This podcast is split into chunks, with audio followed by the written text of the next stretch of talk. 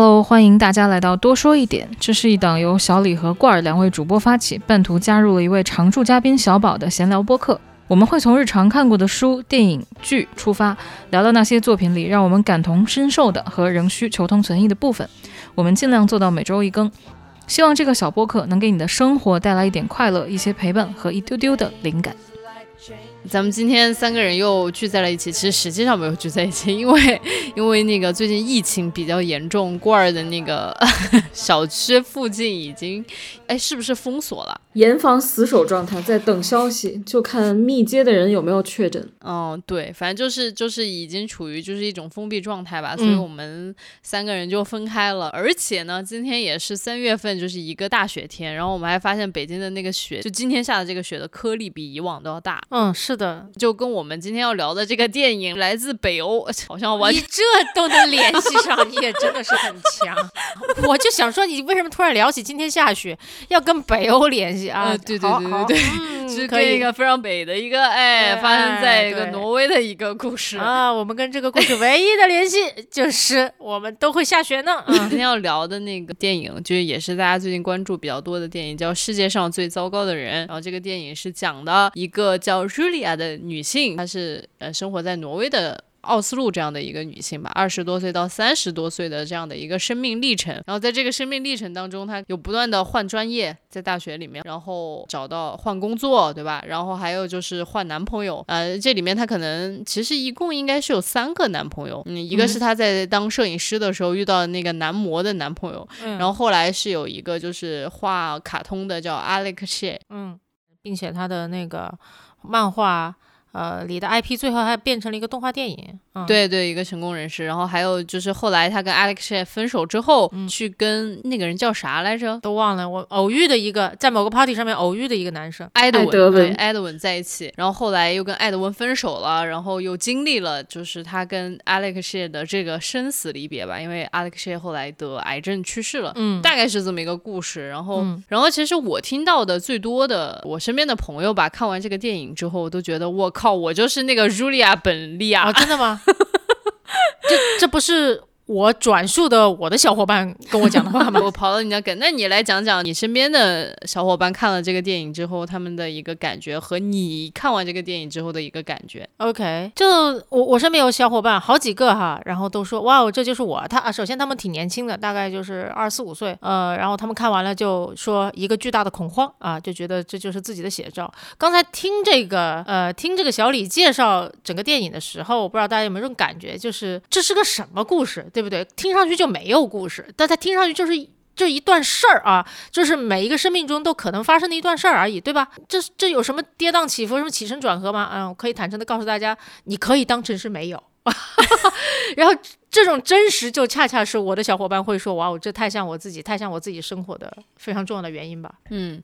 就是可能二十四五岁的小伙伴，三四岁的小伙伴就会觉得这个东西跟自己很相像。但是比如说像我们这年纪就三十啊，然后小宝可能更大一点，就是我们可能都会觉得，哎，好像自己已经过了这个经历了。过儿，你你你身边的朋友呢，就不会聊起这这种片子，大家聊可能都是上院线的那种。像这种片子，大家就不在大家工作范畴之内，就你也不知道周围人看没看啊。嗯，那你的豆友呢？就是听说好像你的豆友因为这个片子有非常多的争。争议好像评价挺两极的。我要刨你的梗了啊，小李，就是 里面的 里面想覆盖的东西太多了吧？啊，然后每个每个领域都涉及了一点。然后有的人就觉得这是讲了一个女权故事，有人讲的是自我探寻故事，然后什么寻找真我。我就觉得，反正每个深挖某一个领域的观众都会觉得这讲的只是我们这个领域的故事，然后最后大家就吵了起来，就挺混乱的。我感觉啊，是我我当时看完这个电影之后呢，我就是有一个感受，我就自己写了一个。小小的评价吧，非常短的评价。我说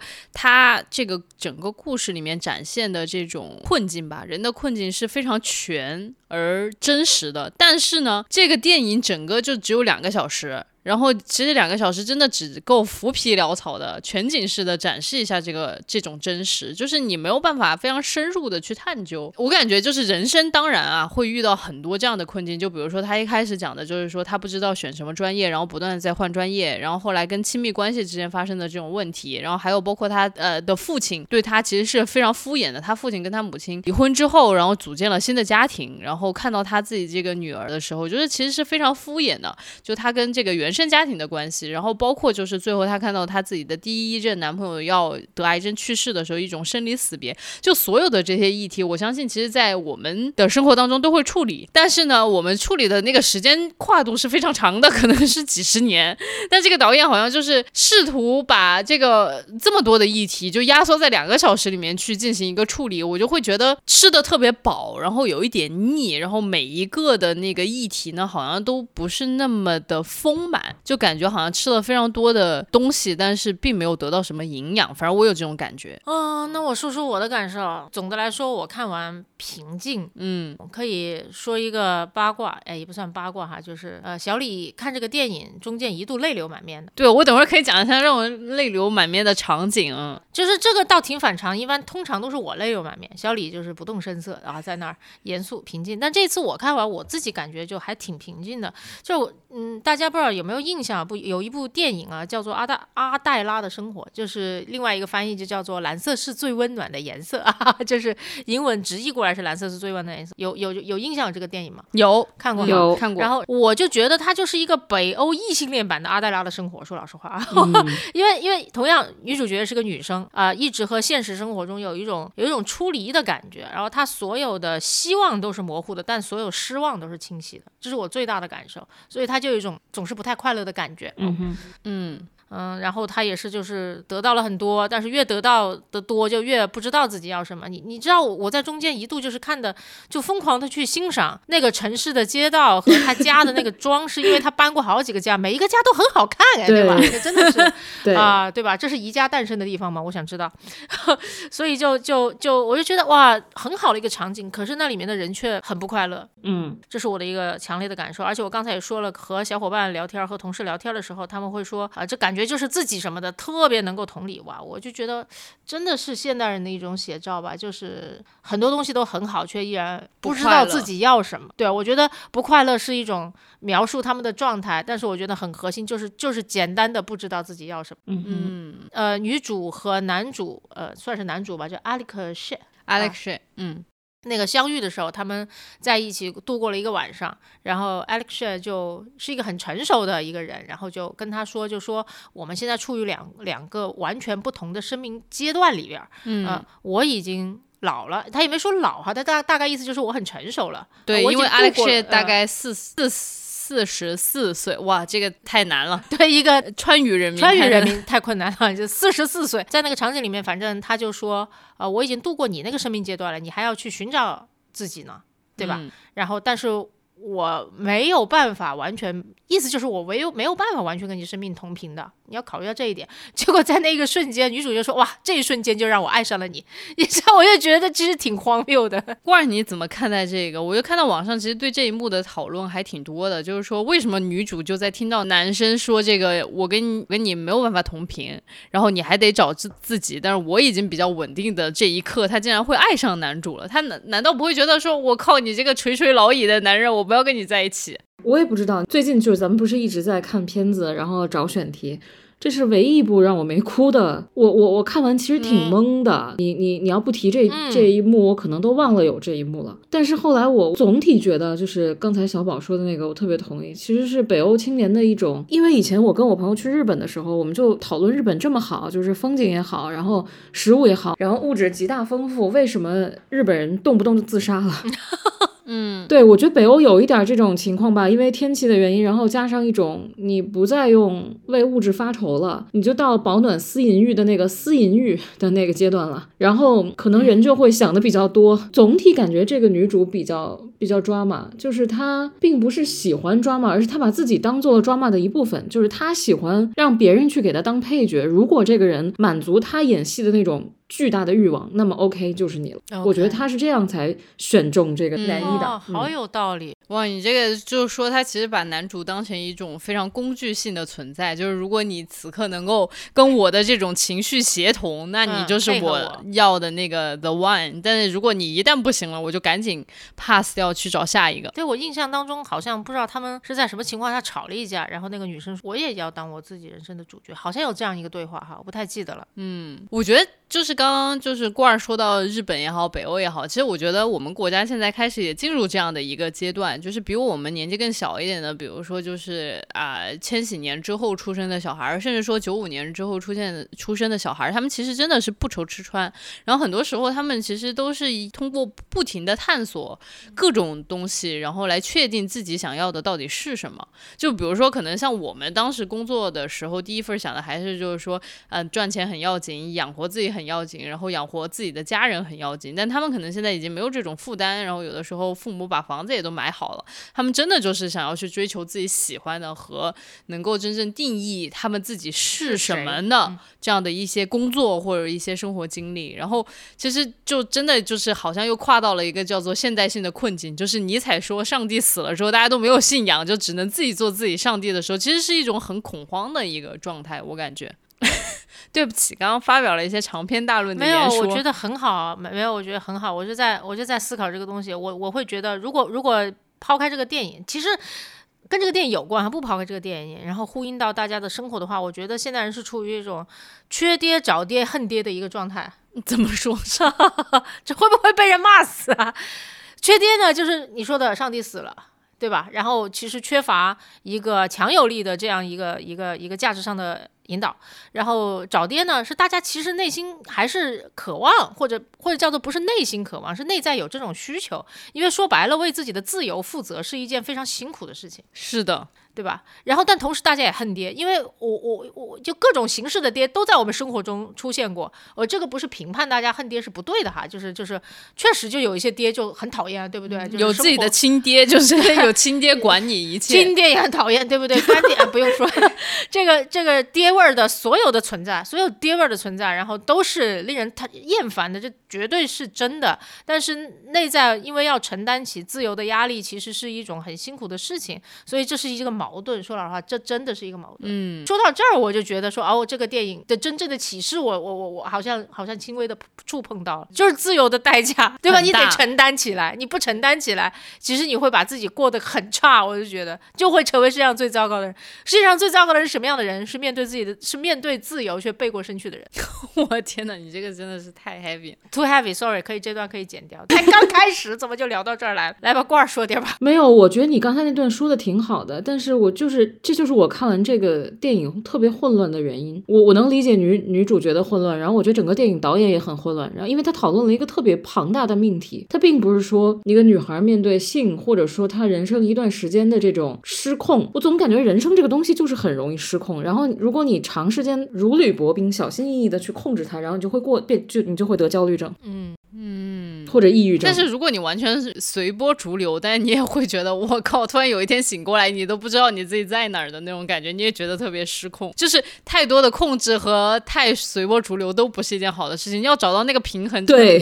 对，我就觉得人生真的很难找到那个平衡的点。我觉得可能这个是导演想告诉我们的，就是你你哪一边可能倾斜的过多，都会变成很糟糕的人。对，然后就是关键的事情是我看完这个电影之后，我自己有一个非常深刻的感受，就是我感受到很惭愧，就是我 我觉得我可能人生其实也经历过像 Julia 那样的一个阶段，嗯，就是我就觉得我在寻找自我和找到自己的那个价值的坐标系之前，其实我在无意识当中伤害了非常多的人，就像 Julia 一样。就是其实 Alex 也是非常爱他的。你想，就是他在生命的尽头的时候，他非常恳切的对他说：“你是我人生的挚爱，你对我来说非常的重要。”就是哪怕 Alex 已经知道，就是说这个 Julia 跟他在分手之前，其实他已经认识了新的这个男朋友，然后包括也知道他已经怀上了这个新的人的孩子的时候，他还能这样的深情表白，当然也是因为他走到了生命的终点啊。他这样的表白，我是我是会觉得，就是一个人这一辈子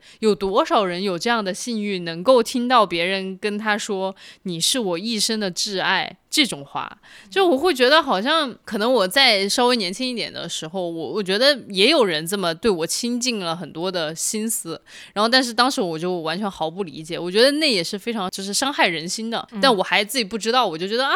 我就是在找找自己啊，没找到自己之前，我是没有办法给你一个承诺。我就觉得我自己非常的惭愧。其实那一段就是 Alex 离开人世之前的深情告白，也是我在电影里面哭的非常厉害的一个部分。我就觉得这个人太身在福中不知福了，因为其实有很多人这一辈子没有被人那么珍惜的对待过，没有人觉得你是他生命当中的挚爱。所以我就觉得天呐，就是我不知道我们到底错过了些什么。我。我也不知道我自己到底伤害过一些什么样的人，但是我就那一刻，我突然就觉得非常的抱歉。但是小李，我不知道是不是因为我们站在上帝的角度看这个电影，觉得这个男一，因为他走到生命的尽头，深情告白，而且他主要是他死了，你知道吗？就是死人永远是最难逾越的鸿鸿沟，对，而且还是个还不错的好人。如果我们是女主，真的会觉得他好吗？比如说他带他去朋友家，然后跟一群非常聊不到一起的老头老也不知道老头老太太，就是中年人。比女主可能大十岁左右的人去聚会，强迫他接受他们的价值观，然后或者是把他带到一个酒会上，全是陌生人，是他自己那个漫画的什么发布会之类的东西，然后把他一个人丢在那儿，就是可能对于女主来说，是不是会也会觉得他其实蛮不舒服的，在这段关系里面，或者说，或者换一个完全能，嗯，就是或者换一个问题来问。当然，我也是只是觉得小李的愧疚，我也能理解，但是有时候我会想，一个人对你的超级超级那种爱，你真的能承受吗？或者说？如果你不不够喜欢他，你反而觉得很恐惧，然后就逃开了，因为这个人要死了。但是如果你的那个对方还活着的话，你会不会就觉得很恐怖？嗯，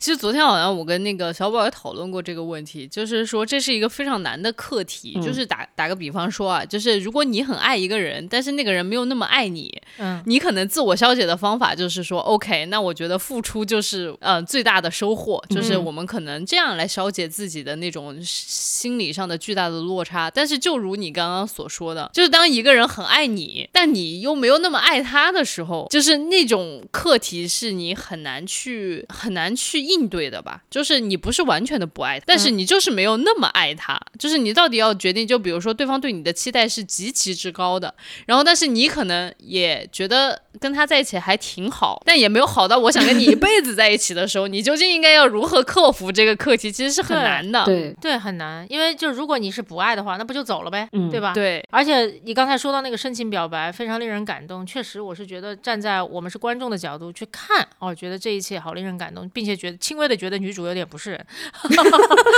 这真的是，因为那个场景哦，真的很逗。没有看过电影的朋友们，你们看到那儿的时候，内心没有一句草泥马，我是不相信的。因为就那个女生，然后去看望那个病入膏肓的男生，然后。男生跟她深情表白，表白完了之后，女生坐在那儿发了会儿呆，然后就开始聊自己已经怀孕的这件事情。然后现在男主怎么想，对不对？Anyway，那就是，就是我觉得就是就是很难，因为。说老实话，换了是咱们在那个位置上，我觉得也许能做到的是，OK，他又又生病了，然后又刚刚给我申请表白，我也许现在不适合告诉他，我准备跟另外一个人生孩子这件事情啊，我可能不告诉他，这是我能做到的最后的事情了，你知道吗？其他事情我都做不了，我就除了给他跪下 磕一头，我真的做不了任何其他的事情。你说我怎么办呢？对，但是我当时真的好生气啊！我就觉得这个女主真的，哎，当然，当然，我觉得这个各个人的代入感不一样哈。就比方说，呃，你代入到那。那个女主的角色，这个男主完全抛开他成功人士的那一套，因为在北欧那个社会，贫富差距好像没有那么大哈，所以他成功也就还好。我看上去，呃，他是一个艺术家，然后他有自己的独特的艺术见解，然后他哎天天谈弗洛伊德是吧？我我我不太记得他谈的喜欢跟朋友在谈论他的这些，就是在非常有学识嘛，有学识谈论弗洛伊德，谈论海德格尔等等，然后有一帮年纪偏大一点的朋友，那些朋友有小孩，我觉得这些都是你。可你个人可以接受的，并且呃，小李同学是一位有比较呃坚定的内核的人，就算他不接受，就比方说孩子太吵，那我自己玩自己的嘛，对吧？其实我觉得女主她有一个困难的地方在于，就是这一切对于她来说变得更加艰难的点在于，她没有一个很坚强的内核。嗯一方面，她觉得那些孩子们很吵，但是她其实没有足够的勇气去跟她的男朋友沟通，说我要离开这里，嗯，或者说是有足够的想法去提出另外一个建议，说这个假期我们怎么过。她一方面只能听别人的，对不对？看她男朋友的安排，但另外一方面，这个安排又不让她舒服，她又没有足够的不知道那个叫什么适应的能力去接受这一切，这这一切对于她来说才特别的艰难。嗯，这是我的想法。罐儿你觉得呢？小宝刚才说的这个，我忽然想起呃两个画面，就是他们在这个聚会的时候，然后第二天早上那那当天晚上，我记得是有一对 couple 吵架了，就是因为 party 玩的太开心，然后撞破了头。然后第二天早上他起床出去一个人溜达，然后看到了她男朋友跟小孩们亲密的互动在一起玩，然后又看到一对嗯老 couple 在那边相拥接吻，然后感觉她也蛮舒适的。就我觉得她不是真嗯正的排斥小孩，或者说真正坚定自己排斥小孩这个想法，所以她还是很很容易动摇的。没错，嗯，就是他一一会儿又往左一点点，一会儿又往右一点点，然后就是其实在这个摇的摇摆不定之间，他其实就是很疑惑，他就觉得我咋了？我到底就是我到底喜欢怎样的生活？他其实不知道，然后他就在这个当中就晕了。这好像就是现代人的常态，好像就是这样也可以，那样也可以，然后但不知道什么是真的让自己最舒适的。对，所以我特别，我没看之前，我问这个同事这部电影到底在说什么，能不能用最简单的话告诉我？他说，哦，一个女的找自己，我觉得概括的非常好，对吧？对，但是我还想说一下，就是我觉得、就是，虽然我听完他这个介绍有点不想看，但是看完了，我不得不说概括的很好。对，但是我就还是不得不说，就是我还是觉得非常的，就是你不能否认你在找自己的这条路上，其实你真的是无意识中伤害了很多人。就是我嗯会觉得真的非常不体面，当别人在跟你深情告白，然后再跟你讲我人生最后的一段路是这个样子，然后我不希望我去死，我希望我可以跟你一起生活，在有你的房子里面生活，就然后你跟我说我要怀孕了，然后开始讲。讲你自己的困讲你，自己的困惑，我觉得这太残忍了。就是我就会觉得做个人吧。对，我就我就会觉得没有长大的、没有成熟的人，怎么可以如此残忍而不 自知？嗯，就是自恋嘛，对吧？对，然后我就觉得真的太残忍了。我就觉得，如果我是 Julia 的朋友，当时就可能冲上去扇他两巴掌，说：“醒醒吧，你！”我就知道你要说扇他两巴掌，哎，真是，所以他没有朋友，哎，他没有朋友，哎，好有道理。是不是但？他真的没有其他朋友，，对，哇，你不说我我都没有发现，哎，我的妈呀！我们希望他只是没有派，不是真的没有。如果没有，那也太惨了。但我觉得看他的状态，应该就是郭儿说的，就是完全没有。哇，好有意思啊！就是他没有一个人可以去倾诉他的这种疑惑，他的这种困扰，就是哎他好有道理没有没有人可以去寄托这件事情。我甚至觉得他不需要跟别人倾诉，因为他不是，我觉得首先他不是恋爱脑。我看到有评论说他是恋爱脑，我非常的呃，我我我反正不太同意这个观点。我觉得他是自恋脑，嗯我觉得他非常的自恋对，自恋脑说的特别对。我印象最深刻的那个场景就是他跟漫画家提分手的时候。当然了，我也有点上帝视角，我我如果是我的话，我会觉得这个人就 OK 了，我可以跟他过一辈子。然后结果他他去找了一个啊，主要他出轨的那个对象又很难看，你知道吧？然后我就很崩溃，我说你怎么又找了一个找一个更丑的？小李也这么说，OK，你跟这个丑男一起过也就算了，然后丑男也很惨，你也很惨，你们两个一拍即合。然后呢，关键是这个前就是前任得了癌症，他又去陪伴。然后我突然就觉得，其实他一点都不在乎这两个男的，在他身边的人是谁并不重要，他也没有兴趣真正的去了解对方，对方就是一个嗯他抒发情绪的工具人，就是能让他在当下感到欢愉或者情绪上特别的激烈。比如说得了癌症，他陪伴在身边，他的那种愧疚感，就是我觉得他躺在床上的那一刹那，跟他跟他一起躺在病床上，他的愧疚感得到了极大的呃怎么说？释放，对缓解。对，嗯，但我会觉得很奇怪，就是明明你还在另外一段关系里面，然后你去看望你的前男友，然后你跟你前男友躺在一张病床之上，然后回忆你们的那些往昔峥嵘岁月。当然，我理解人是很复杂的，就是我也不知道，是我觉得没有在那个情况之下，你也很难判断，就是你在那个情况之下你会做出什么样的动作。但是我当时是会觉得有一点不舒服奇怪的，嗯就是我会觉得，就是说，那你现在的男朋友看到你做这一切，他会是怎么来想？他就是不会看到呀，对，而且我觉得他不 care 他看不看到。啊，对，所以就是这就回到了郭儿说的，他就是极其的自恋，就是完全以自我为中心，就是我当下的感受，我当下想要做的事情是最重要，我根本不 care 别人怎么来想我，别人怎么来看我。这其实当当小李在说这一切的时候，我就能感受到这是一个已经基本上哈，也没有完，未必是完全，基本上形成了自己这个价值排序，形成了自己相对稳定的内核的一个人，在看一个根本还没有形成，还在寻找，并且就是一直到片尾都还没有找到什么东西的一个人的一个不理解、不 不是不理解，就是我不接纳和不不看好。对，我觉得，我觉得我刚刚的那种这么情绪上头这件事情，其实是一个，就是我刚刚说的，我非常抱歉，就是其实我心怀歉意，我之前曾嗯经是这样子的状态，伤害过很多人。对，你，然后第二点，我想说的是，我其实是非常害怕自己重新再重蹈覆辙，又回到那个状态。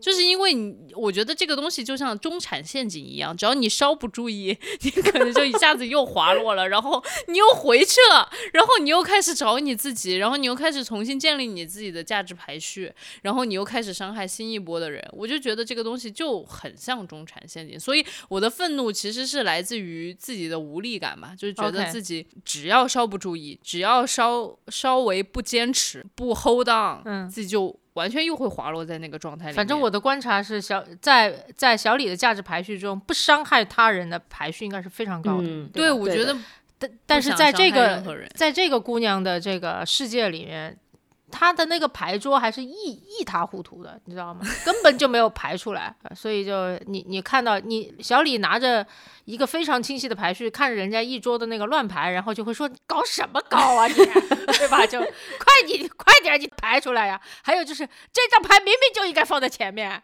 对你这样说，我就很跌，你懂吗？就不是不，你不跌，你你没有尝试去教育任何人，但是就是就我我我也完全可以理解你这种状态，我也可以完全理解你这种状态，而且就是我觉得呃，它可以概括很多人的现状，和我很多朋友就会说什么，这就是我自己，就就证明它反映了很多人这个传牌桌一片混乱的这种感觉。那罐儿，你的那个，比如说，如果你也有一个已经干净的牌桌，你会觉得你自己驾驶排序里面第一的是什么？或者说很重要的是哪些？这个问题超纲了。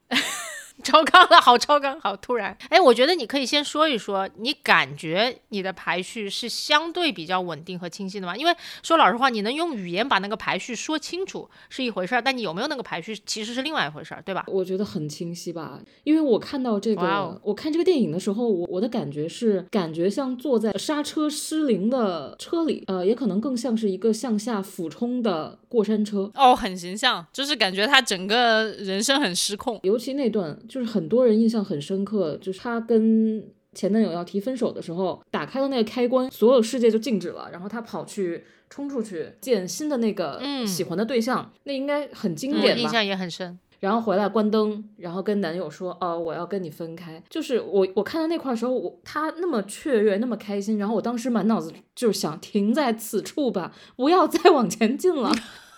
你就会觉得他像那种脱缰的野马，然后我感觉情绪非常疲惫，就你替他焦虑，你知道吗？就是你要怎么收场呢？就是，你现在干了这件事，你要怎么收场的焦虑是吗？我觉得我很怕生活失控，可能维持秩序是我人生价值的排序排在最前面的东西。哇哦，嗯哎，小宝其实对那个场景也很也很啊印象深刻，那代表了你什么样子的价值排序呢？哦，我我对那个片段印象深刻，跟我的价值排序没有什么关系啊，我只是纯粹的从审美上面觉得这很有意思，是因为就是你看导演怎么处理这个东西，他说呃那个场景是早上起来他看到男朋友的背影，然后。他把灯一打开，接下来时间就静止了，然后他就跑出去，穿过了静止的人群和车流，见到了咖啡店里面在打工的那个他的意中人，对吧？然后跟他拥吻，然后跟他散步，然后呃跟他继续拥吻，巴拉巴拉，然后再分开啊，然后再回到自己家里面，把灯一关，卡好，然后时间开始流动，就好像回到了早上他开灯的那一瞬间一样。我当时就在想说，这到底是一个真实发生的，还呃一个被被美化了的，就是用用用这种你你知道电影经常会拍摄那种周围的人都静止了，只有你们两个在动的这种镜头，对吧？它是一种很美好的一种一种一种感受，它只是美美化了这种女主角的感受呢，还是说 OK？这是这一切都只是在女主角女主角开关灯的那一瞬间发生在她脑海中的事情，它是真的发生过了，还是它没有发生在？就就我觉得导演是把这个问题丢给了观众，而且他展示了他。自己的一种价值观就叫做不重要，你知道吗？对，就是其实我觉得导演在此刻已经回答了大家非常多的那个问题，就是说精神出轨和身体出轨到底哪一个重要？导演的答案是不重要，就是 他最后都会导致一个结果，就是你们就是会分手，所以就所以很妙，我就觉得这个处理是很妙的啊。然后还有接接下来就是聊分手的时候，就是呃女主和男主聊分手的时候，我就记得他们场景换了四五个。对吧？然后先是站在餐厅说，然后接下来扭头走了。你以为啊，这就出门就就就就分了吗？没有，下一个镜头，他们两个坐在一个地方，然后还而且抱在一起，看上去已经聊了很久，很疲惫了。然后再接下来，不知道怎么，他们就开始滚起了床单 啊，然后滚完了后倒在了地上，然后喘着气，然后后来又又起身，又怎么怎么样，怎么怎么样？你会发现这个特别真实，是在于说，就算是再决绝的分手，然后他。当天就能够搬走的那种决绝的分手，两人也可能谈了四五个小时，非常疲倦。关儿，你觉得那段真实吗？还是说你会觉得他们太家长里短，拉拉扯扯？挺真实吧，不过也分人啊。我我当时看这段的时候，我 我第一个感觉是女这个女的身体真的好漂亮，就是我非常喜欢，我很少喜欢看激情镜头，但是我。每一个激情镜头我都放到零点七五倍速看，因为她的身体好美啊！哦，对，这腿好长啊！救命啊！我也很喜欢。然后第二，我就觉得腿可能长过我身高。别这样，我是觉得这个女的她就是你刚才问的那个问题嘛。当时我看的感觉是在她的想象中，是因为这个女的几乎一切过程、一切沟通基本都是在她想象中完成，然后对方拿到的时候已经是一个她。定下来的，做完决定的结果，我觉得他就是这样去跟每一段感情沟通的。你根本不知道他那个脑内小剧场走了多少东西，然后最后这个结果，大家就会非常愕然，说啊，为什么会这样？我们为什么会走到这一步？对对，我就觉得这个也是让我想到我之前的这种恋爱经历，就是我每次跟人分手的时候，人家就说 话都让你说了，就什么都是你来决定的，你现在就告诉我一个答案。所以我当时就觉得，天呐，小李，你年轻的时候可真是个混蛋呢！啊，也不用想这么多吧。分手的时候，大家都会说一些有的没的的话。那个时候，别人对你的指责也没有什么好，对吧？也没有什么好在意的。对，那我就觉得这就是体现了，其实可能一种年轻人，他其实就是没有真正的知道怎么与自己的另一半、自己的伴侣去沟通。他其实就是自己完成了他自己的那一部分的臆想，可能就是。男朋友做的一个动作，可能说男朋友的一个表情，在他心目当中就是觉得这就是我们必须要分手的一个理由。理由，对我就感觉，反正就是在那一段很混沌的时期里面，大家好像都会这个样子。我我反正是有，我不知道你们二位有没有。那个郭尔，你有这样的，就是像 Julia 一样一样混沌的这样的时期吗？有啊，有啊，我觉得大家都有吧。但是，但是这就是我的我的一个困惑，就是我我那会儿大概十八九岁吧，然后就天天去。喝酒蹦迪，然后当时就是也不觉得牛逼啊，就是现在就不敢想象当年体力特别好，而且最荒谬的一件事情是第二天要交论文，然后头一天晚上把那个论文带到那个带到蹦迪的地方，然后夜里大家都喝倒的时候，我在写论文。你太厉害了，我觉得你这个比我厉害。你这叫混沌吗？这个不叫啊！你在这种情况下都把论文给写了，这叫混沌吗？我我觉得这叫极度的清醒。对啊，我觉得其实那会儿就给出了一个后面就是未来人生的指引，就是我在极度混沌、喝醉了情况下，我还会记住那件应该完成的事情。我好像后面的人生就会越来越照着这个路去走。明白，好厉害。那那你自己又是怎么离开这样的一段一个阶段的呢？好像挺快的，就是我自己觉得。蹦迪很酷，但是我不喜欢里面的音乐，我觉得心脏真的有点受不了。就其实我不享受，所以我我当时去蹦迪喝酒，只是想去跳出那个循规蹈矩的那种乖女孩的成长框架。我觉得我应该更成人一点，更朋克，更摇滚一点。然后那会儿也觉得特别忧郁、迷茫。我觉得大家都青春期综合症，差不多是这种感觉吧。然后后来有一次是因为喝到喝到胃出了问题，然后被送到了医院去，然后就吐的非常厉害。你就发现这么难受，呃，反正也只有自己自。自己承受嘛，然后其他酒友大家都嘻嘻哈哈的，然后说啊，下次不要这么喝啦。然后你也发现，就是该解决的问题一样也没有解决，我就觉得好像这个方法不行。就停止了。嗯，就是其实最后还是就意识到这种喝酒的这种放肆和逃避吧，其实并没有解决那些问题，是的然后 就走上了正轨。小宝呢，你有这样的阶段吗？就非常混沌的阶段。就刚才郭二说的时候，我就觉得说，呃，大家都会有这个混沌的阶段，而且这个混沌的阶段怎么过去的？就是人是如何 离开混沌的，由于是混沌本身就是就根本不知道，你知道吗？其实有，但就还好我，我不喝酒蹦迪哈，但就换专业，然后换行业，啊、换工作，那时候就跳来跳去。就就一定会这个样子，就是不喜欢自己的专业啊、所以我特别理解那个一开始的时候那那个 Julia 呃那个状态，呃，学医对吧？肯定是个很优秀的学生，然后才能够去念医学。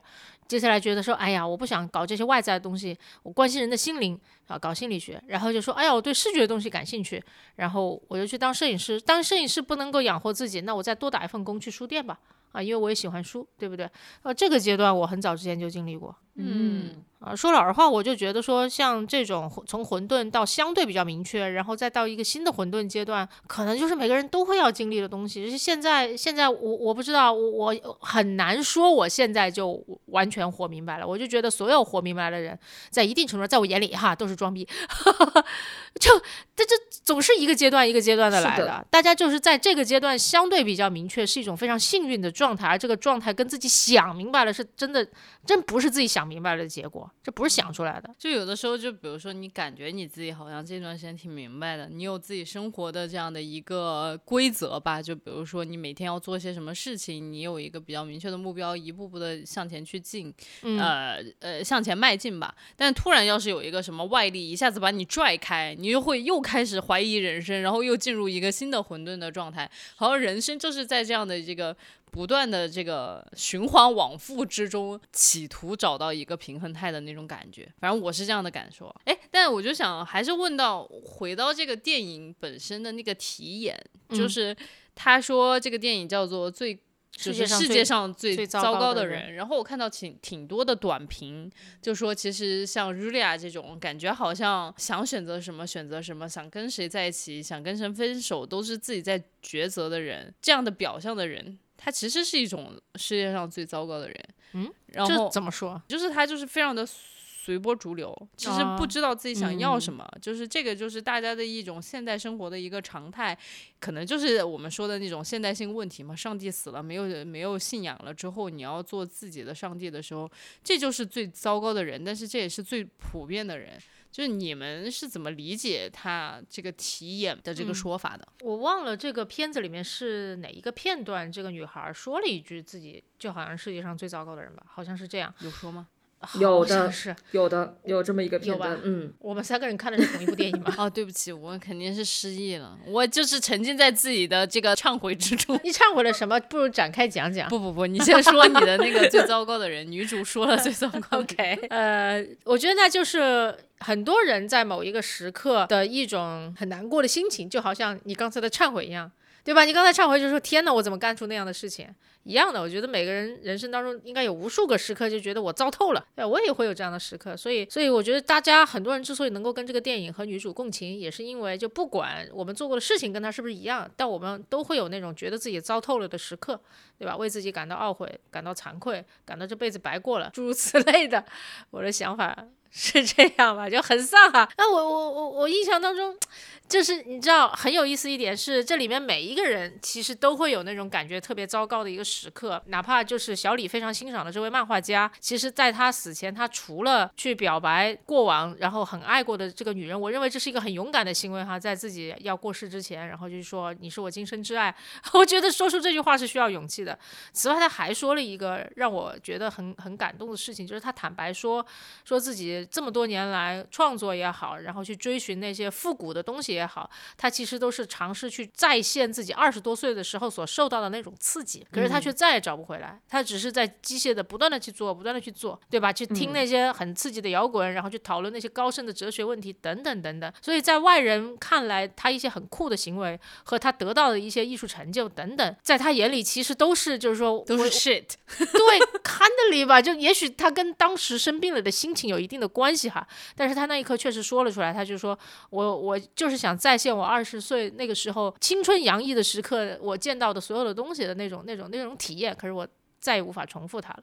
他也有感觉很糟糕的时刻。不是吗？嗯，对，就是我感觉他呈现了另外一种人，就是就是 Julia，就是不断的在找自己的使命或者自己到底想做什么。然后我们看上去 Alex 实际上是找到了，就他不断的在画画嘛，然后而且他还画出成就来。其实说实在话，就是如果你抽离出来，你在生活当中看到一个这样的漫画家，他有他自己很高的成就，他也不不停的在创作，你可能会很羡慕他，你就觉得哇，你一定已经找到你自己的人生的就是有一个词叫什么？叫 life purpose，就是你生命的那个意义，就是你的目标感。然后结果后来人家倒好，死之前就是说，我做我没有，对我做这些事情，我其实只是为了找到一种感觉。结果我再也无法重复那种感觉，哇！你就会觉得我靠，人生的底色就是虚无啊，同志们！咋了？突然很激动，人生的对我就是觉得就是在这种不断的去追求一种高峰体验的这样的一个状态当中，你的作品或者是说你的那些漫画，其实都是一些副产品。嗯，就我就觉得这就是最可笑的地方，就是大家好像都觉得你特别牛逼画了那些东西，然后结果其实那个只是你。不断想要去找到高峰体验的一个副产品而已，你就觉得很荒谬。还有里面有一个非常小的一个片段是说，那个那个比较丑的男二号叫什么？艾德文。然后他和他的前女友 啊，对，就很有意思。他的前女友对不对？然后突然莫名其妙的就发现了自己的那个少数族裔的血统，然后突然就开始信奉一种叫什么来着？可持续的生活方式啊。对，这在这个话题上面，小李应该有很多草想吐的。对，然后整个生活方式大。改变，天天瑜伽，然后正念，然后就可能吃特别的还要计算你对这个世界的环境的影响。对，然后也因此也让这位男生也跟着过上了可持续的这种生活吧。你说他们，他们也算是找到自己人生的方向，或者是找到自己人生的意义了嘛？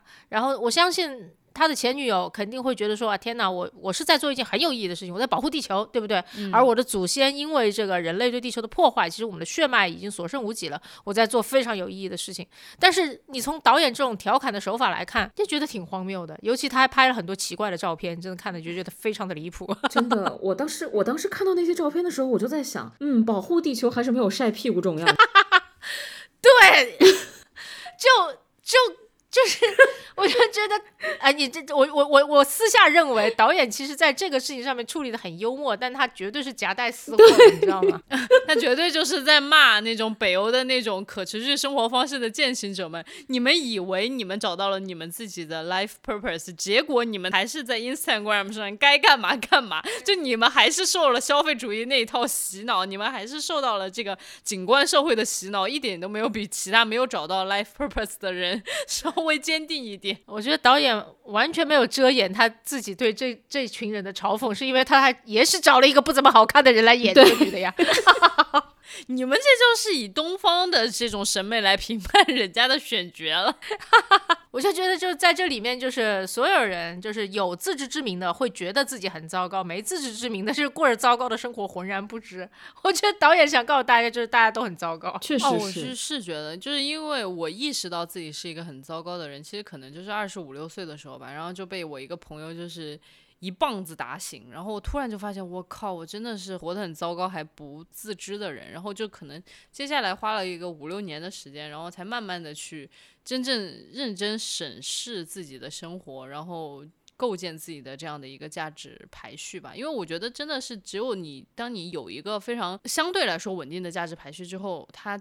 才能够指导你的生活，要不然你就是会分在风雨飘摇之中。因为我其实很想跟你们讨论一个话题啊，就是我觉得当代人，因为比如说有了互联网之后，其实我们好像在生命经验足够多之前，我们就已经受到了非常多的概念的熏陶。嗯，打个比方说，就比如说现在比较盛行的女性女权主义啊，然后还有这种所说的这种可持续的生活方式啊，这些东西其实都是一种概念。就是你可能在网上就是做一些呃，比如说你搜谷歌的时候，你要搜这些理念，他都会跟你讲这是一种什么什么什么什么样的生活方式，这是一种什么什么什么样的理念。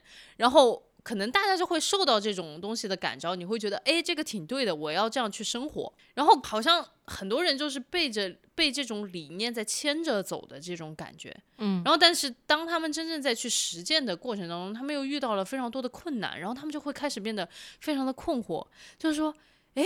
我难道不是按照这个理念去生活就可以了吗？为什么现在还遇到这么多的困难呢？对我就感觉好像互联网其实让我们这一代的人有了更多的这样的一个困惑，就是理念先行于你的实践，然后当你在实践过程当中遇到非常困多的困难的时候，你就可以会开始不断的怀疑自己，然后你也不知道应该找到一个什么样子的方式去践行你自己的生活。我不知道郭二你有没有这种感受？嗯，我还蛮好奇郭二的想法的。对，就是我们上期聊完了以后呢，其实谈到一个过度医疗嘛，就是说是不是因为现代人过分关注自己，然后搞出了一堆很新的名词，然后都把他们冠上病名，但其实可能只是一个正常的身体反应。比如说，比如说我们多吃了一顿，有时候心情不好多吃了一顿，然后医生就会说你得了暴食症，但其实可能真的只是多吃了那么一顿，然后你被冠上病名以后反而会得病，就是它是一种。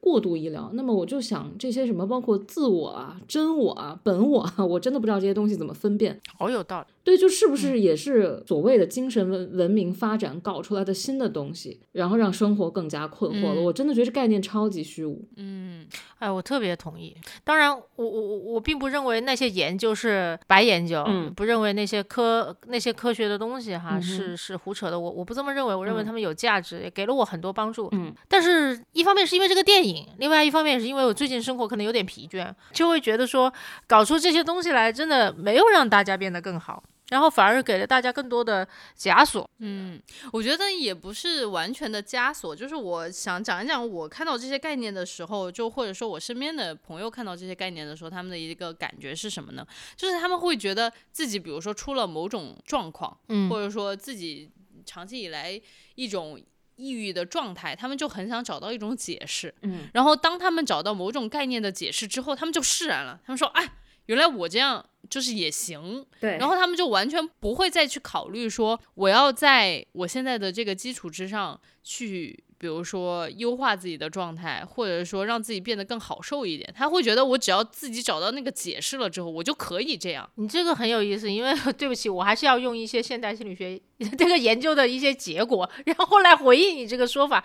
就是你知道人有一种分类的焦虑，对不对？嗯然后，但凡有一个事物不能够被分类或者是归类到我们已知的某一种大类大类别里面去，我们就会惊恐。对，啊、嗯所以我们不能够接受什么叫五彩斑斓的黑，黑就是黑，好吗？就真的是，哎呀，像你说的那个、那个、那个、那个状态，我我也完全理解，我也是很，我我我给你举个例子吧，那已经是将近十年前的一件事情了，就是我遇到一个呃我的下属，嗯，实习的编辑，然后他编的稿子哈，就我就觉得很乱，然后我就跟他讲了半天，我说你这个没有逻辑啊，叭叭叭什么的，然后他就很高兴的，就是就 以一种我难以理喻的一种兴奋对我说：“对呀、我就是这么一个思维活跃和发散的人呐。”然后我就我这我我是我批评的语气，这个你没有给到，还是就是我那个语言组织有问题？我当时就一下子陷入陷入了巨大的就就就这个疑惑当中，所以我完全理解你说的那个状态，就他们一方面有这个分类的焦虑可以理解，这是一种心理的常态，但是现在很多人都是把自己分到某一个类别之后，他不仅释然，而且还找到了归属。我的妈呀，就是大，然后他就完全不想要再去改变或者优化，他就觉得，哎，我就属于这个群体，对吧？然后我找到了这个归属之后，我就这么安心的待着就好了。你知道最近有一个那个很很火的，也不也不是最近火，就是 MBTI 还是 MBIT 那个那个那个分类。哦，对，超流行。MBTI 好像是我不记得这四个字母的排列组合，然后每个人都能找到自己属于的一类，然后每一个人，我我发现一个超级好玩的事情，就是每一个人都会想要自己那个分类是占人群中最少数的那个百分比，就像、哦，还有这么回事儿？，对，就像你刚才说那个下属，我觉得他，你批评完他，他会觉得自己特别的 unique，就是我觉得这是现代人的一种 啊、也不能叫毛病吧，但是是一个共同特征，就是我绝对是独一无二的那个，嗯，有什么大毒吗？就是就包括在 ins 上就是晒屁股晒什么乱七八糟，就是他们都会觉得 我的屁股是最值得被看的那个。哎，但是被看完屁股之后，人生还是很迷。我的妈呀！特别好笑的是，呃，之前我们突然意识到以星座分类人，发现行不通，因为星座跟星座之间就是大家都觉得自己是最好的那个，然后呃，同星座那个人干了一件很恶心的事情，对吧？然后大家就觉得我是那个大明白，然后他是那个大傻子，所以星座肯定是不行的。然后 血型肯定也是行不通的，四类更少了，对吧？然后大家就开始用这什么 INTJ 啊什么。乱七八糟分，然后前两天我碰到一个非常好笑的事情，就是我们有一个非常理中客的呃女同事，然后她发现我的分类也是 INTJ，但是在我在她眼里我是那种就是感性的女疯子，你知道吧？然后她就特别的受打击，她说为什么我们这么不像，但我们都是 INTJ，然后我只能跟她说这个这个这个测试也不完全准，你还可以啊看紫薇，我就知道。我 就知道你会这么说，哎呦，太好笑！因为我有一个同事，然后他那个去接受了一次心理咨询，他回来很高兴。我说哟，感觉还是很有帮助嘛。他说是的，比算命好使多了。我说这是什么类比？刚刚明明是想说一下，是就是每一代人其实都有这种就是迷茫，然后不知道自己分哪一类，还是说就是其实互联网加重了这种迷茫，因为互联网就是。给你太多的这种信息了，然后给你太多的这种理念指导了。就是我其实是想问的是这个问题，就是说这个东西在互联网之前不存在吗？还是说它其实存在，然后互联网只是一个加速器而已？嗯，谢谢你把我们拉回来啊。没有没有，很好，这个这个这是好问题啊，因为我觉得首先它我我是相信一定会有那些。老的问题的哈，就是呃，我呢成长于一个 别说没有网，连电话都没有的年代，真的黑白电视机，朋友们。然后到现在互联网，我我我我我确实，第一我就觉得以前就是有以前人的迷茫。嗯，然后我的那些前辈们，就是生在连电视机都没有的那个年代，然后他们有他们自己的迷茫，他们有他们自己的混乱。我觉得稍微回想一下，自己的老前辈们，难道就是 他们是一个个在我们，也许在我们小时候他们是活得明白的人，长大了你会发现他们一个比一个荒谬，对不对？对。然后，but，但我觉得互联网还是。呃，在这一层已经很混乱的菜上面又撒了一把盐，为啥呢？是因为我觉得互联网把非常多看似正确的生活方式推到了你的面前，然后你总会觉得那些是好的，可是你就是你的脑子会觉得他们是好的，可是你的内心又没有那么认可他们，就好像那个 Julia 啊。嗯，我们终于又扣回电影了啊！Julia 在那个呃假期里面看到有一些老夫老妻过得很开心，吵完架还能和好，然后他们带着孩子也过得很快乐，脸上也浮出了一些欣慰的笑容的时候，就是这个样子。你会看到很多看似美好的生活范本，但那是不是真的是你想要的？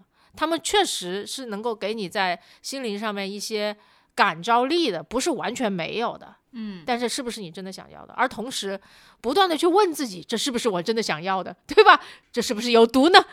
然后有很多人都告诉你要做自己。我的妈呀，我我我个人认为哈，跟一个二十五岁以下的人说做自己，就就是就就是在下毒。嗯，一个人的成长是非常漫长的，然后在这个自己就是需要很长很长时间才能形成的。太早跟人说做自己，不要听别人讲什么东西，这不是搞死他吗？真的是。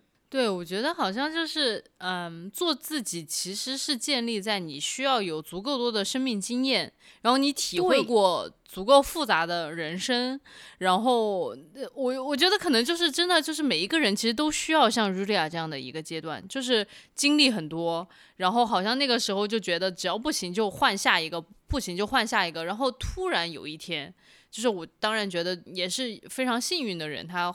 可能突然有一天才明白，说哦，可能得向里走，安顿自己，然后只有把自己搞好了，这一切才会变得好，而不是不断的换下一个，换下一个。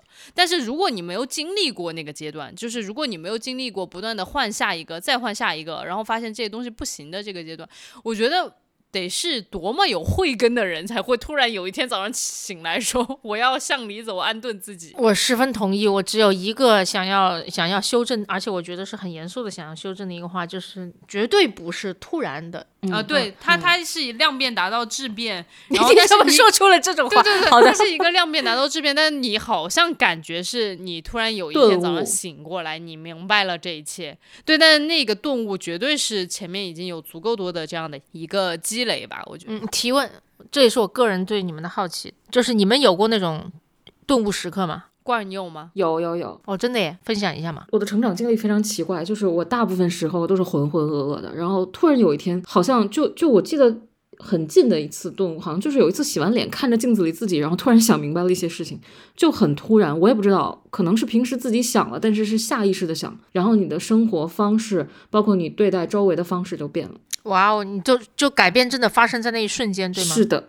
感觉好像嗯感觉发生在那一瞬间。嗯，就我觉得这个生活其实就很像禅宗里面说的，就是那个有禅宗，反正有一段非常著名的公案吧，大概就是柳如是找他的一个上师，呃，这一段如果我说错了，不是柳如是，那可能就是别人，但一定是有这样的一段公案，就是如果听众朋友听到我在瞎说，一定只是名字瞎说了，对，然后就大概就是说他找到他的这个师傅，就说那个师傅我悟了，然后师傅看了他一眼说你没有。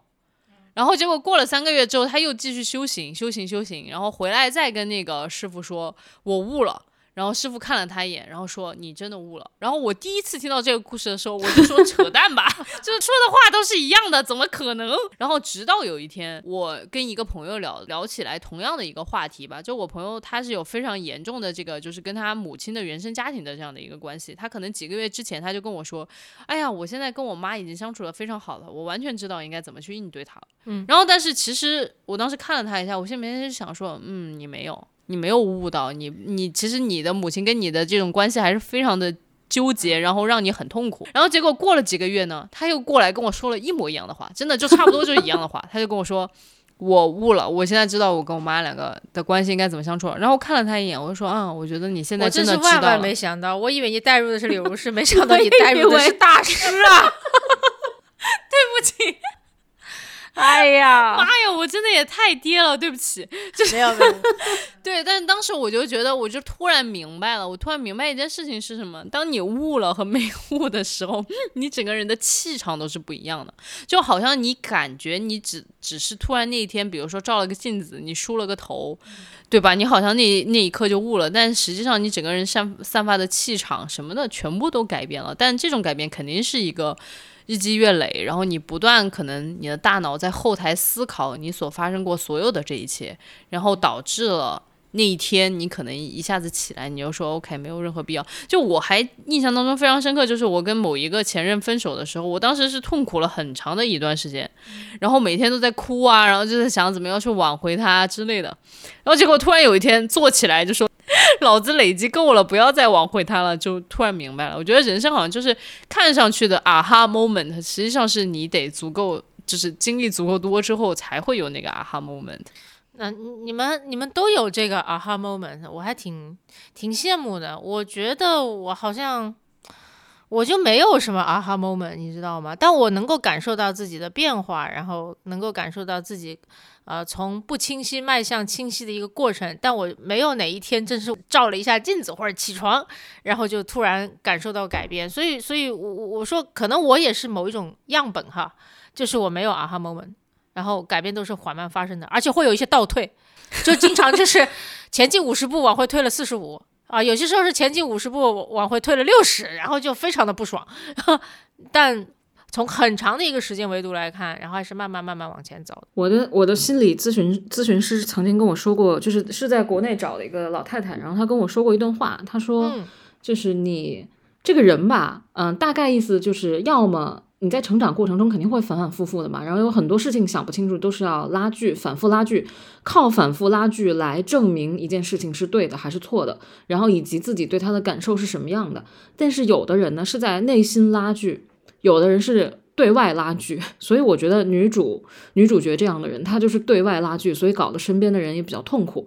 那么在内心拉锯的呢，可能就是会得抑郁症，对，所以就是拉锯是肯定的，啊，嗯，嗯，就它是一个必经的过程，只是说它显现出来的状态可能因人而异。对的，嗯因为我们刚刚其实讲到这个，就是做自己，这个是为啥？其实是因为我们看到了，就是也是有一个评论挺有意思的，就是说在我们现在物质丰丰富、网络通透的这个时代，就很多这种大概就是 Julia 这个状态，就听了非常多的概念，然后但是还是依旧活不好人生。真正当你能活好人生的时候，你是领悟到了，就是叫做责任和付出才是人生的真谛。就是这个听起来真的非常爹，就是这个评论，不知道你们就是现在会不会认可他这个说法？认同又不认同，对。哎，很就是复杂这个感受，很复杂然后郭二郭二，对对，郭二也觉得很复杂是吧？我们想听小李先说，嗯，我我自己的感受是，其实我蛮认可的，就是我可能就是已经完全已经过掉了那个就是不行就换下一个，不行就换下一个的这样的一个阶段，因为我完全就是经历过那个状态，就是说，哎呀，这个人不是我想要的了，这份工作我不想要了。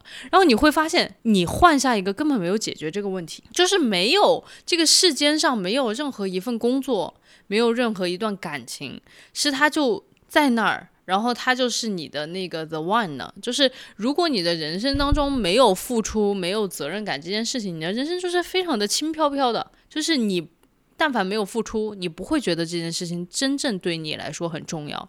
其实就像《小王子》里面说的那句话一样，就是你觉得这对这这朵玫瑰花很重要，是因为你对它付出了很多的这种心力的这种浇灌吧？哎呀，我我忘记那个原句是怎么样了。人生之所以这么充满重量，之所以这么有意义，不是因为你找到了那一个 the one，而是因为你在这个不断的磨合当中，你在不断的付出和这种对你的责任的践行的这个过程当中。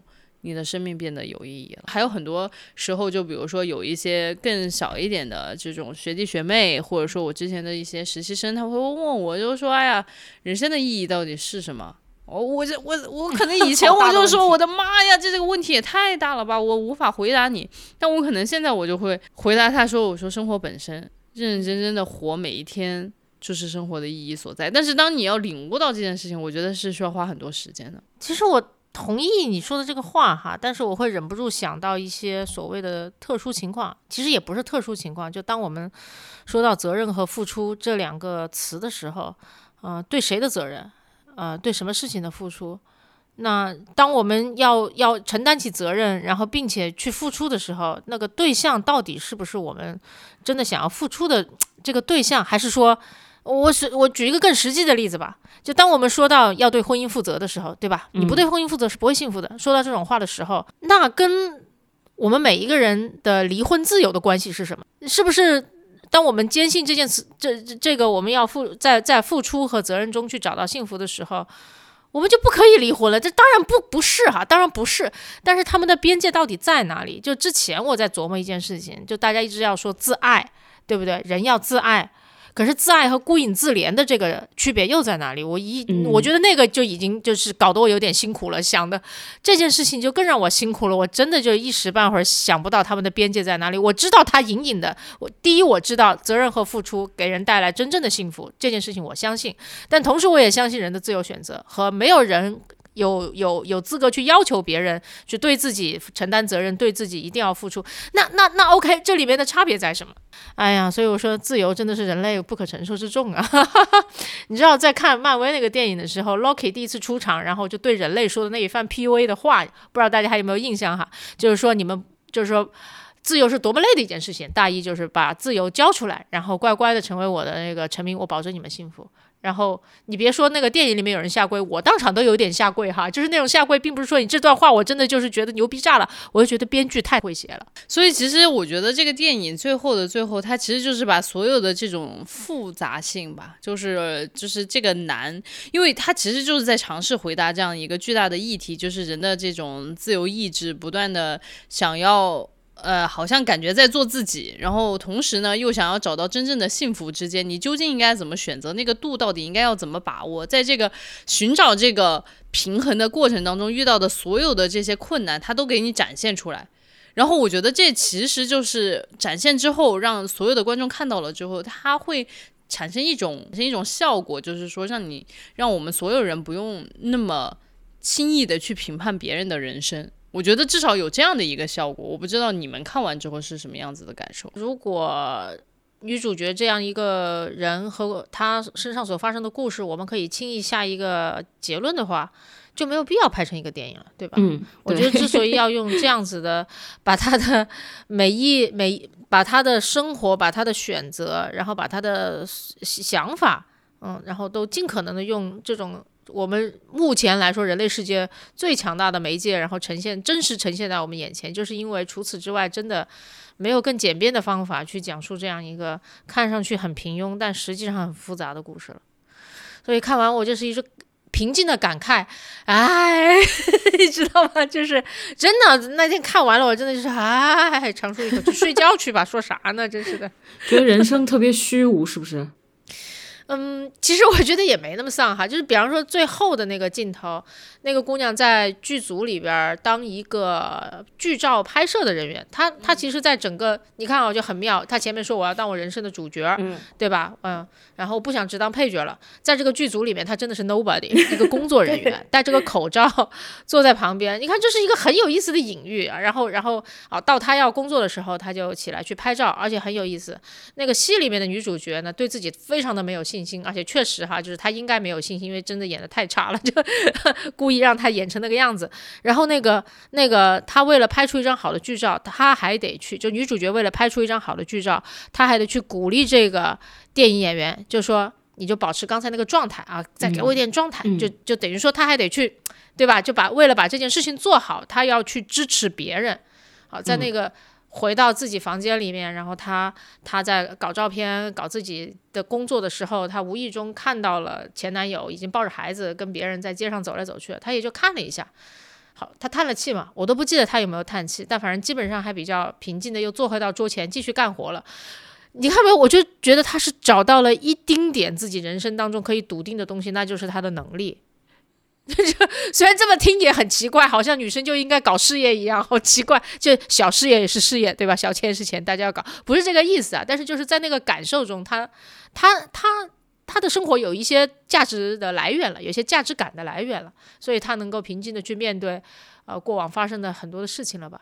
呃，就是我们那个许卓英老师说的，向你向里走，安顿自己，向里走，安顿自己。对，所以我觉得，呃。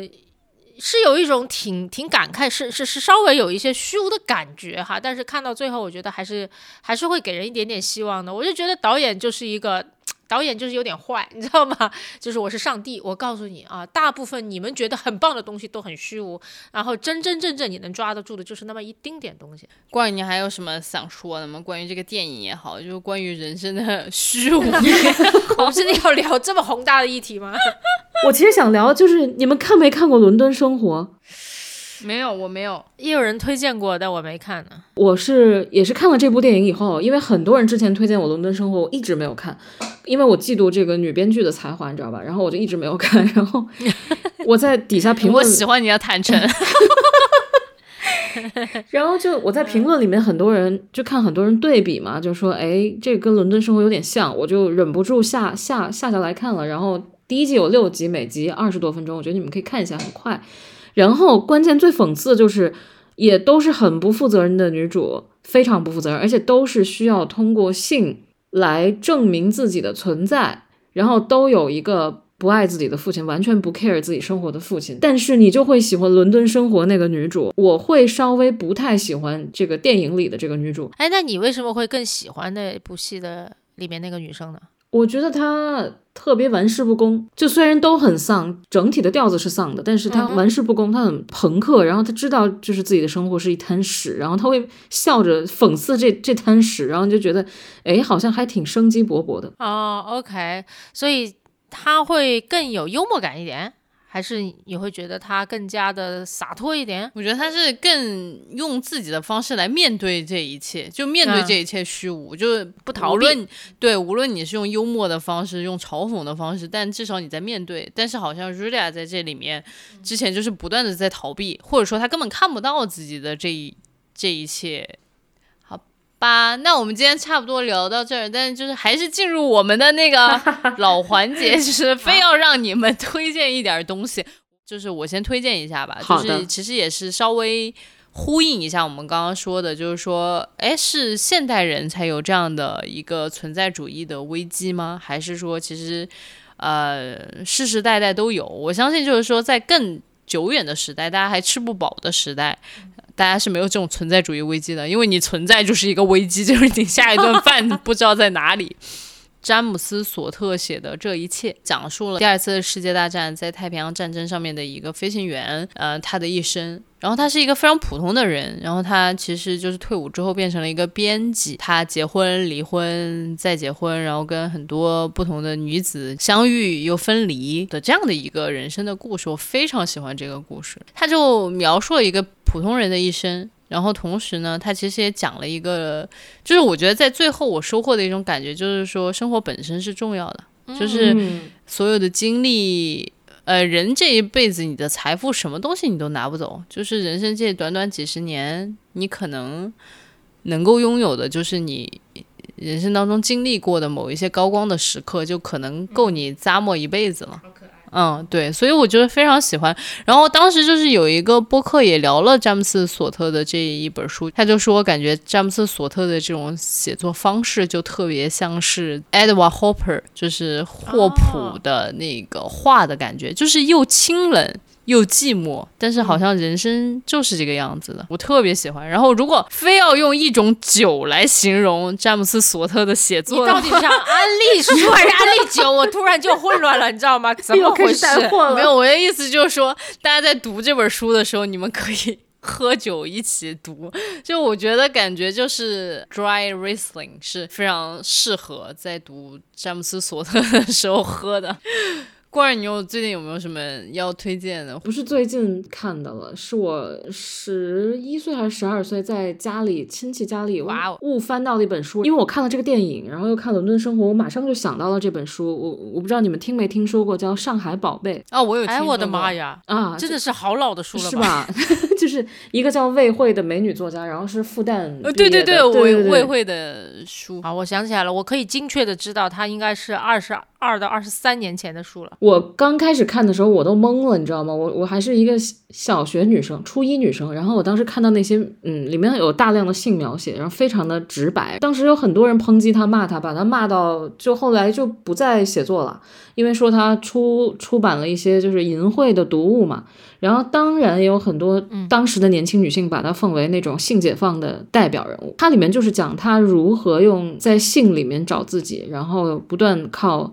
和男人睡觉，然后找到自己的存在，然后她身上有很多原生家庭的伤痛，就非常非常像，呃，伦敦生活的女主，也非常像这个电影的女主，一片混沌之中，然后唯唯有性是她能握住的那个东西。当年看觉得很糟糕，但是现在看就是女性的那种，呃。性性自由的那种觉醒吧，就是其实他当时写的时候，可能已经超前时代太多太多，所以大家可能会有非常多的抨击。但，我不太记得的那个里面具体写啥了。你看过？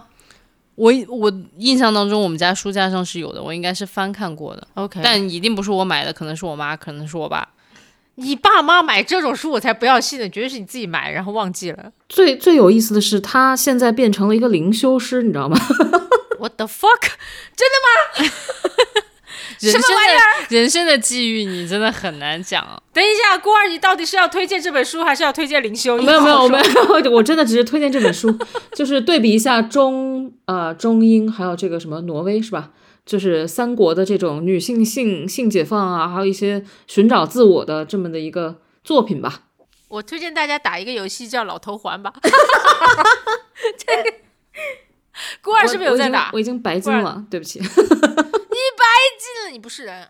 没有，我我我想安利一下这个游戏呢，并不是因为我自己有多喜欢打哈，我打了，然后我观察了大家对老头环的狂热，然后也研究了一下它的游戏机制，呃，我就觉得，呃，人类都应该尝试一下，然后在这个游戏当中也是找一找自己，就是怎么说呢？你可以找到自己 对玩游戏这件事情对于你来说意味着什么？就比方说哈。我打这个，我就是骂娘骂了半个小时，然后我就放下了，因为对于我来说，游戏是休闲，让我在已经很烦躁的这个世界之外，然后找到一点呃可以放松的地方。我玩这个我就要疯了，我就说这这是有什么大毒吗？跟大家说一下，老头环这个游戏啊，就是进去各种莫名其妙的死，动不动就 U die，动不动就 U die，对吧？而且它的游戏惩罚机制是非常的离谱的。就我们觉得玩游戏，比方说我大刀一挥砍死两三个敌人很合理吧？或者一个敌人过来，我两三刀砍死他也是合理的吧？或者就是有一个人射了一箭，反正我就掉血掉百分之十也是合理的吧？不，在这个游戏里面是你砍敌人砍十刀砍不死，敌人砍你两刀就死了，怎么回事？有什么毒啊？我的天哪！就你玩的时候，你会说，我说我玩的是个假游戏吧，对吧？就这种，但他是，但但最离谱的是。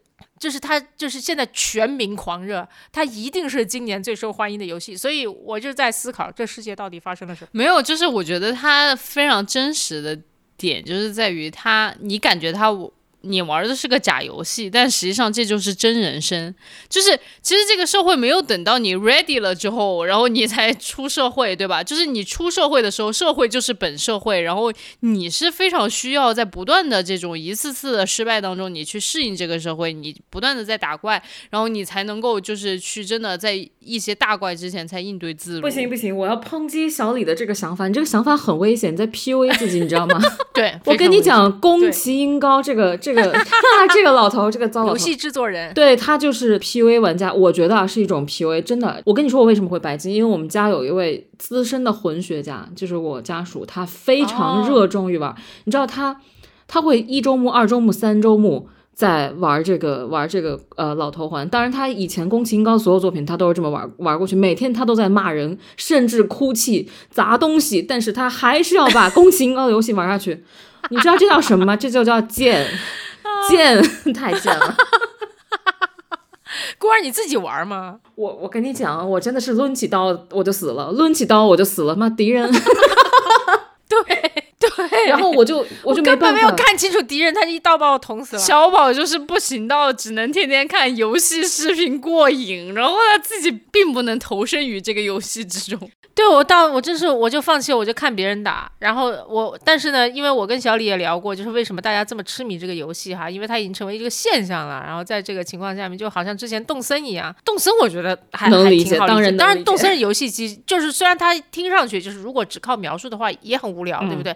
但是你玩一下，OK，你迅速理解它，呃，是怎么样了。然后人人都爱玩，It's OK，那是国民级游戏。妈的，老头环，反正就是我们都不能理解是怎么回事。然后我就认真说，跟小李说了一下，我说这个呢，它可能有一点就是真的很像这个真实世界，除了有一个设定不一样，就是你 always 可以重来，其他真太像真实世界了。你真的就是 对吧？给你把刀，给你一个盾，然后就去到这么一个充满怪物的世界，你当然一出去就被两刀砍死了，你什么也不会啊，对不对？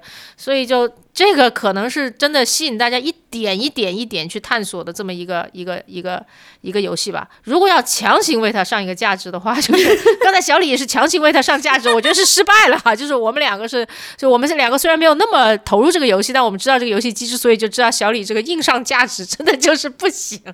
如果要因为这个游戏安利一下的话，你会安利他什么？我我不懂啊，就是这么像真实的人生了，你每天 过得还还不够苦吗？为什么还要玩自己的人生？就是。为什么呀？这也是我的想法，但是我发现男的特别喜欢被虐。比如说一个怪四三十次以后，哎，他赢了，他说哇哦，就是肾上腺素飙升，我成功了，我有好有成就。我说 what？就是你花了二十四小时在这上面可以干多少事情？这个是我不懂的世界。然后他还会跟你强调这是第九艺术，故事非常的好，景色非常的美。然后我会觉得自己是一个，就是你不玩你不看你就是一个坏人。热爱艺术，热爱这种创作，你就应该玩。我也被 PUA 了。就是到最后的最后，我们就想说，就是那个小宝的这个推荐就是一坨屎，就是大家不要不要去玩这个 PUA 的游戏。朋友们，你们不好奇吗？就这么个东西，妈火成这样，火成这样！而且你知道，就不仅他 PUA 所有的那个那个游戏玩家，他公司就是宫崎英高的公司 PUA 自己人，总之就是奇葩，你知道吧？然后我就始终是在想，这这。这里面一定有点什么啊！就大家真的去尝试一下。我靠，我们应该单独录一期疯狂的骂这个游戏。三个女的玩老头环，真的随时，我跟你讲，一定会大火特火的，因为大家都在夸，只有我们在骂，你知道吗？因为他们在他们在骂的时候，骂着骂着，突然就变成夸了，我非常困惑。我说这是斯德哥尔摩。对。你说我们今天聊着电影，人生有什么意义，对不对？你说玩这个游戏有什么意义？大家玩这么开心，对，然后到最后的最后，我们还是要上个价值来做一个 总结，就是人生没有什么你可以带走的，只有那些体验。其实打宫崎英高的这样的游戏，也是你人生重要的体验之一。谢谢啊，谢谢，价值上的不错，价值上的不错，好好好。那我们今天就先这样喽。哎，下一期我们是不是其实已经确定了会聊那个？什么宫崎英高吗？不是，我们下一期聊的是 Turning Red 青春变形记，这个中文名看了就不想看，真的是。我们下期会聊一聊这个动画片。这这个电影希希望就是听众朋友们就是有空可以去看一下，他的导演是华人对吧？嗯，我并不知道。华人女性，哦，女性是是是华人女性吧？因为我听说哈，我不知道是不是，就是我听说，呃，之前有一个拿奖的皮克斯短片啊，叫做《包宝宝》，对不哎，对，记得吗？就是他的。哦，我记得我看过，非常喜欢。啊，就是他的作品。好的，就是他拍出了动画长片，哎，恭喜他，嗯，期待明年 我们呃期再给她颁待下一期我？们会聊这个话题。给他颁了个奖。对我们以后就是用我们是吧？我们五十个收听量的播客嘛，给人颁奖。我们五十个收听量的播客，我们要颁一个长度高达一百的一个榜单，你知道吗？比方说我们一年啊，比方说两年下来聊了一百部电影，我们就颁个奖给这个电影，怎么样？可以，相当可以，肯定会火的。好的，那我们今天这一期就这样喽，下周见，同志们，拜拜，拜拜，拜拜。拜拜。